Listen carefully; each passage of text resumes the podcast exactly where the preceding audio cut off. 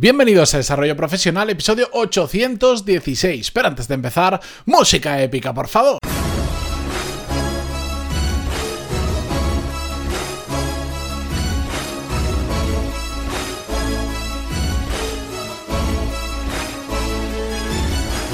Muy buenos días a todos, yo soy Matías Pantaloni y esto es un miércoles más en Desarrollo Profesional, el podcast donde hablamos sobre todas las técnicas, habilidades, estrategias y trucos necesarios para mejorar cada día en nuestro trabajo. Hoy vamos a hablar sobre reuniones, ese mal en algunas ocasiones, en algunas empresas, en muchas empresas, mejor dicho, que nos hacen perder mucho tiempo cuando no están bien organizadas, cuando no están bien gestionadas, que por defecto suele pasar eh, mucho más de lo que nos gustaría. La cuestión es que el tema que quiero traer hoy es muy simple. Os voy a contar un poco lo que está sucediendo actualmente con el tema de las reuniones y por qué no estoy del todo de acuerdo con lo que se dice la moda que hay ahora con criticar las reuniones, a pesar de que soy el primero que las critico, pero bueno, ahora me vais a entender y después os voy a proponer algo.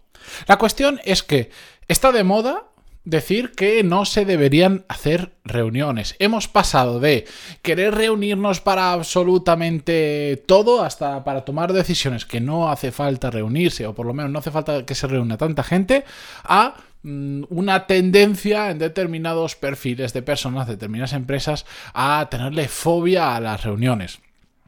Yo creo que eh, en los extremos eh, radican los, los, grandes errores. Ni es necesario reunirse hasta para decidir si vamos a utilizar lápiz o boli a partir de ahora, mm, entender la ironía o la exageración, ni significa que no podamos reunirnos para absolutamente nunca nada más.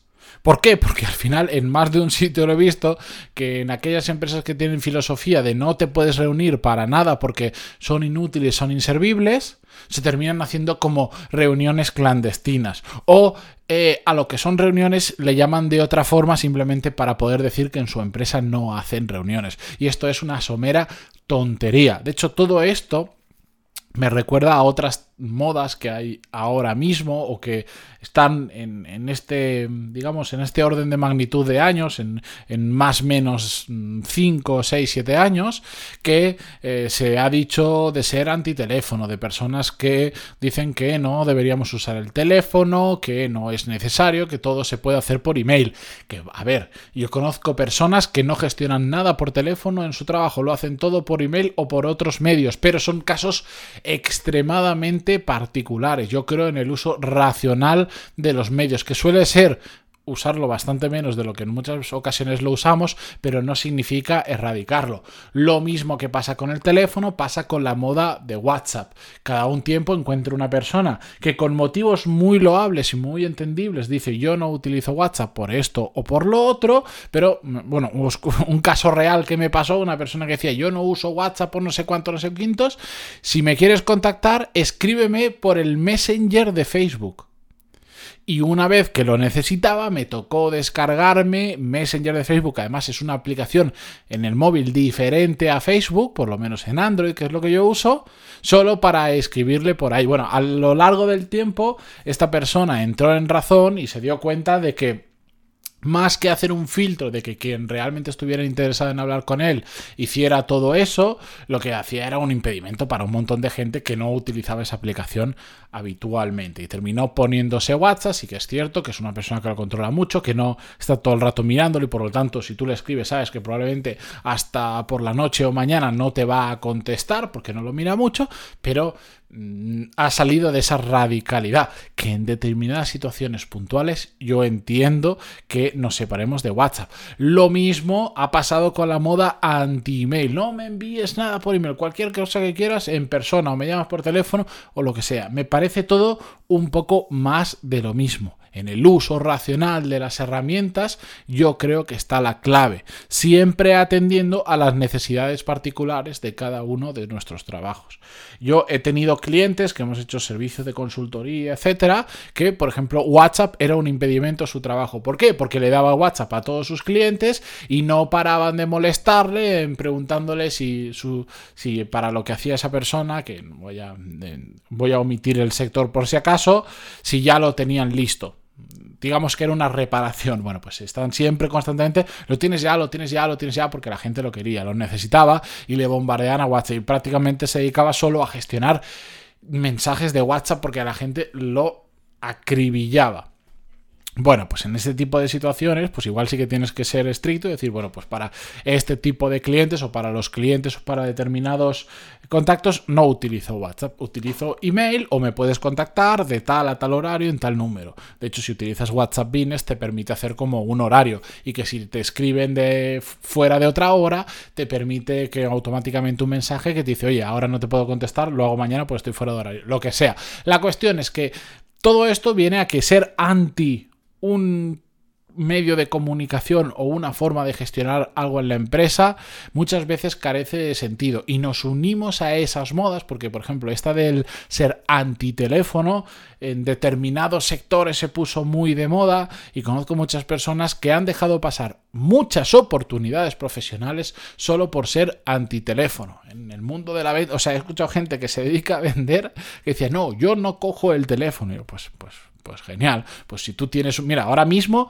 hace un rato, estaba hablando con, una persona que había quedado conmigo, había agendado una llamada para ver si el programa eh, nuevo que he lanzado le cuadra o no le cuadra. Por cierto, cosa que podéis hacer todos en la página web, en pantaloni.es, abajo del todo. Podéis agendar si queréis ver si os cuadra o no. Ahí podéis agendar una llamada. Pues estaba hablando. Em, con esta persona y lo estaba haciendo por teléfono.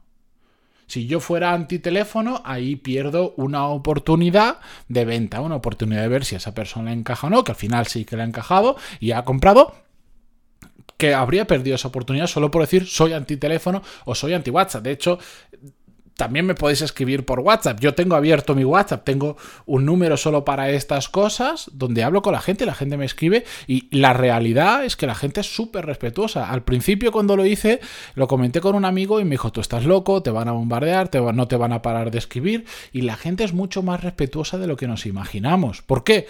Bueno, pues ahora me estoy yendo muchísimo del tema, lo sé, pero un breve inciso y vuelvo porque al final eh, todo lo que comparto yo es a nivel profesional, la gente que me escucha es profesional, es responsable y sabe que aunque tenga acceso a escribirme por WhatsApp, todo lo que me envían son cosas relacionadas con lo que hablo. No me van a enviar un meme o la típica foto graciosa del político de turno, ¿me entendéis? Pero bueno, volvamos al tema. La cuestión es que eh, las reuniones son otra de esas herramientas de comunicación dentro de una empresa que si no se utilizan correctamente pueden ser una gran distracción, pues una gran pérdida de tiempo y una gran herramienta contra la productividad. Yo tengo varios amigos cercanos, muy muy cercanos, amigos de estos que consideramos de toda la vida, que trabajan en super mega multinacionales, de estas enormes, con decenas de miles y no cientos de miles de trabajadores. Y siempre me acuerdo de uno en concreto que me dice que a veces hacen reuniones donde hay más de 15 personas en la reunión. Que igual en toda la reunión intervienen tres o cuatro personas y el resto están porque les han convocado para la reunión.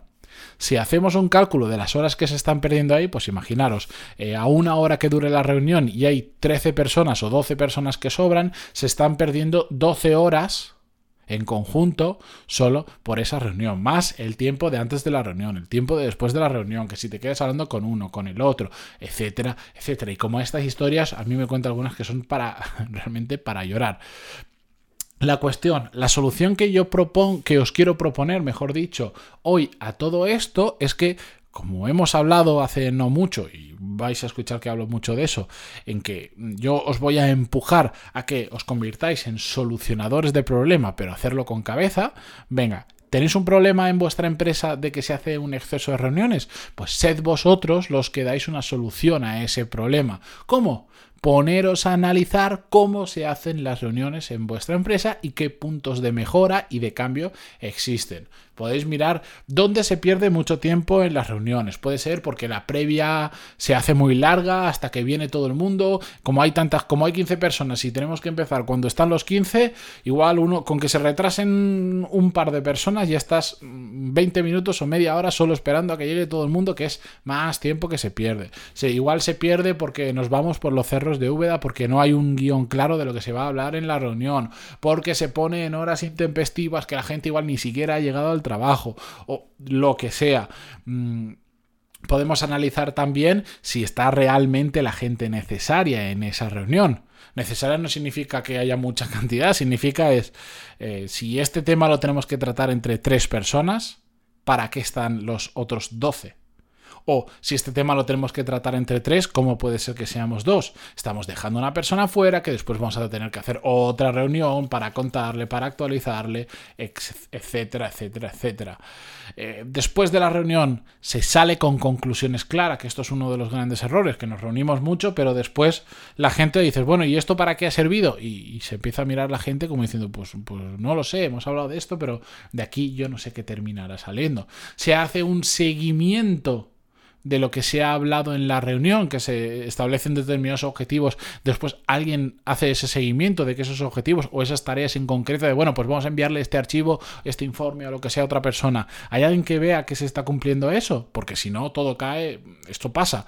Se dicen muchas cosas en las reuniones, pero como nadie se hace responsable de eso, no se termina haciendo nada. O, o algo más habitual aún.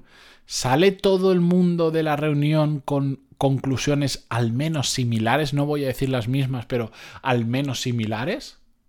Esto os ha pasado, que vais a una reunión, os pasó seguro, vais a una reunión, salís de ahí, vosotros salís con una idea de que queda claro que hay que hacer esto, esto, esto, esto, o de que la línea que se va a trabajar es esta, y al tiempo hablas con otra persona que estaba en la misma reunión y su idea de lo que ha pasado en esa reunión no tiene nada que ver con la tuya. Bueno, pues un trabajo nuestro, si somos los que organizamos las reuniones o somos los que vamos a solucionar problemas, es asegurarnos de que antes de que salgamos de la sala, todo el mundo ha entendido cuál es el mensaje, cuáles son las conclusiones, todo el mundo está alineado, ¿de acuerdo? Porque al final, todo esto que os estoy proponiendo que hagáis, al analizar cómo se hacen las reuniones en vuestra empresa, es para saber dónde están los problemas y poder tomar vosotros un poquito el mando de todo esto, o por lo menos proponer mejores, mejoras de cara a, las próximas reuniones, hacerlas más efectivas, más productivas. Y yo sé, ahora hay una, hay una persona, hay unas cuantas personas que están diciendo, pero Matías, yo no mando en mi empresa, yo tengo un jefe, tengo no sé cuánto. Cierto, además eh, estamos arriba en la jerarquía de una empresa. Más poder tenemos de decisión, más poder tenemos para cambiar cosas, pero no nos podemos quedar ahí. No, mm, si simplemente lo dejamos en eso, ¿qué es? Otra excusa más. No podemos ser igual los que cambiemos, pero sí podemos ser lo que propongamos y sí podemos ir a nuestro jefe o a la persona que corresponda y haciéndolo de una forma elegante y decir, me he dado cuenta que de esta forma podríamos hacer las reuniones más productivas, podríamos salir todos con las mismas conclusiones, pam, pam, pam, y vas con una serie de potenciales mejoras que puedes hacer para las siguientes reuniones. Y si además ves que te dan un poquito de pie, pues ya te puedes animar y decir, oye, ¿te importa si la siguiente reunión seguimos este esquema? ¿Quieres que lo lleve yo? ¿Quieres que me preocupe yo de avisar a todo el mundo para que llegue pronto, que nadie pierda, que solo estén las personas adecuadas, etcétera, etcétera? De esta forma, sin necesidad de ser jefe, podemos seguir implementando mejoras, pero sobre todo podemos ir demostrando una actitud de cara a nuestra empresa de estar involucrados, de querer hacer las cosas bien, de mejorar, de querer ser más productivos, cosa que es muy importante, que es que muchas veces hay alguien que me escribe y dice, no, es que hay cosas que propones que como yo no soy el jefe de la empresa no se pueden hacer. Es cierto, hay cosas que si no tienes determinado poder no puedes, pero a la mayoría, si le damos una vuelta, yo te puedo explicar cómo puedes hacer algo similar sin necesidad de ser el jefe de nadie y empezar a llamar la atención en la empresa para bien por tu actitud. Todo esto de gestionar reuniones, de cómo hacer reuniones efectivas, es una de las habilidades que explico dentro del programa Core Skills que os he estado contando todas estas semanas. En pantaloni.es tenéis más información sobre el programa y si queréis en concreto saber mejor si os puede cuadrar o cómo os puede cuadrar dentro de lo que es vuestro trabajo, abajo del todo en pantaloni.es tenéis tres formas diferentes de contactar conmigo. Una es vía email con el formulario de contacto me hacéis la pregunta que necesitéis. Dos es vía WhatsApp y tres es agendando directamente una llamada conmigo, no con un robot, no con, no con otra persona, no conmigo una llamada de 15 minutos y vemos si realmente os encaja el programa y de qué manera, ¿de acuerdo? Ahí tenéis un montón de posibilidades y además ya sabéis, y lo repito muy rápido para que no se alargue este episodio, a los que os apuntáis en esta primera edición, que hay 50 plazas, a los 10 primeros vais a tener una sesión de una de hora de mentoring conmigo y a todos, absolutamente todos, a esos 50 alumnos de esta primera edición, vais a tener entrada gratuita para el evento presencial que voy a hacer entre septiembre y octubre en Madrid, que si me decís, no, es que estoy en Colombia, o es que vivo en Barcelona y no sé si en las fechas me podré acercar, o vivo en Sevilla, lo que sea, no os preocupéis porque a todos los que entráis en la primera edición, además tendréis una grabación full, entera, completa, del, del, evento, que solo vosotros vais a poder tener acceso a esa grabación por si no podéis asistir justo en esas fechas, ¿de acuerdo? Así que os recomiendo que os deis prisa. El día 8 de marzo incluido se cierran las plazas o cuando se acaben esas 50. Así que si estáis interesados, daros prisa porque no os puedo poner más facilidades para que sepáis si os puede encajar y de qué manera el programa. Con esto yo me despido hasta mañana. Muchísimas gracias por estar ahí, por vuestras valoraciones de 5 estrellas en iTunes como siempre, vuestros me gusta y comentarios en iVoox, Spotify y Google Podcast. Por cierto, me estáis dando mucho cariño en iVoox con vuestros mensajes, sobre todo cuando os pido feedback de episodios. Estoy muy contento y os lo agradezco de corazón. Con todo esto, ahora sí, hasta mañana. Adiós.